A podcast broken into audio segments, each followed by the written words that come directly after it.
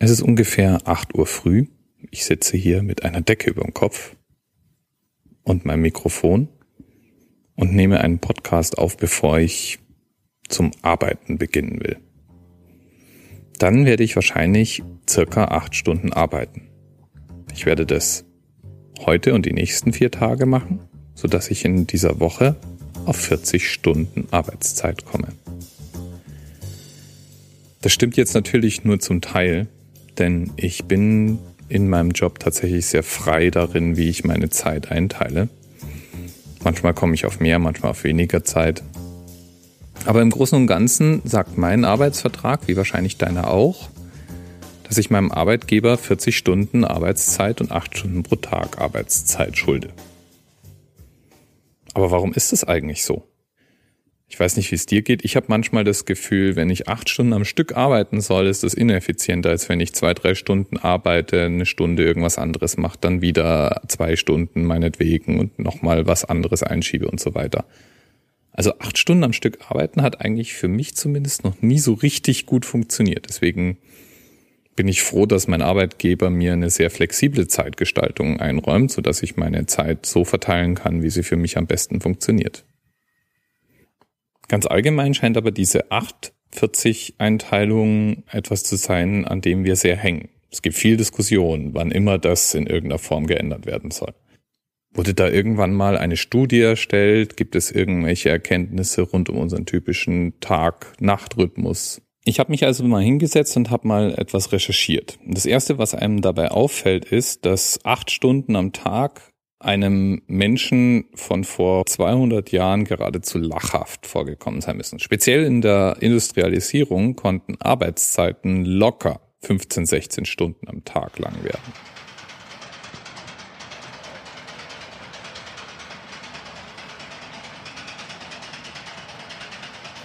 Und wenn man es zynisch mit der Brille der Industrialisierung sieht, dann ist es damals auch so gewesen, dass die Fabrikbesitzer ihre Arbeiter möglichst lange im Einsatz halten wollten. Je länger, desto besser. Denn daraus entstand Produktivität. Vermeintlich. Und jetzt passiert etwas Spannendes. Eine Ikone der Industrialisierung.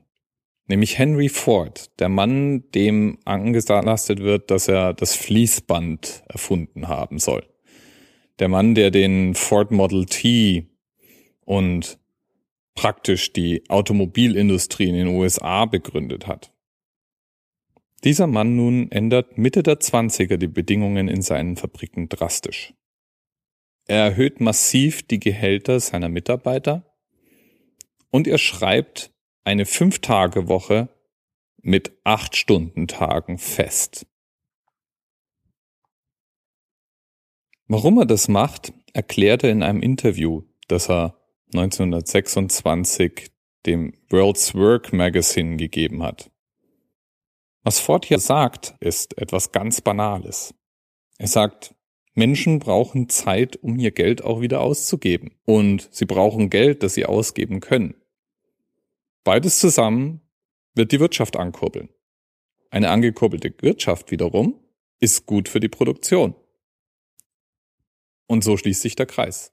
Et voilà, Moderne Marktwirtschaft.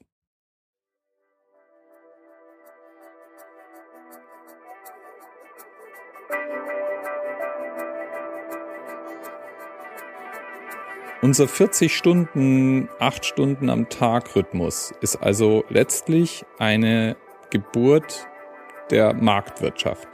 Die Idee damals war übrigens auch gar keine neue. Letztlich hat man schon seit dem 18. Jahrhundert immer wieder gefordert, dass acht Stunden am Tag eingeführt werden sollen. Damals dachte man darüber als eine Verminderung der Arbeitszeit. Der Durchbruch war aber dann marktwirtschaftlich begründet. Das war nicht etwa die Erkenntnis, dass es für uns gesünder ist, weniger zu arbeiten oder irgendeine wissenschaftliche Studie, die erbrachte, dass dieser Rhythmus besonders sinnvoll und wertvoll sei oder irgendwas in der Art, sondern es ging rein um die Überlegung, wie man Menschen dazu bringt, ihre Ressourcen wieder in den Kreislauf zu geben.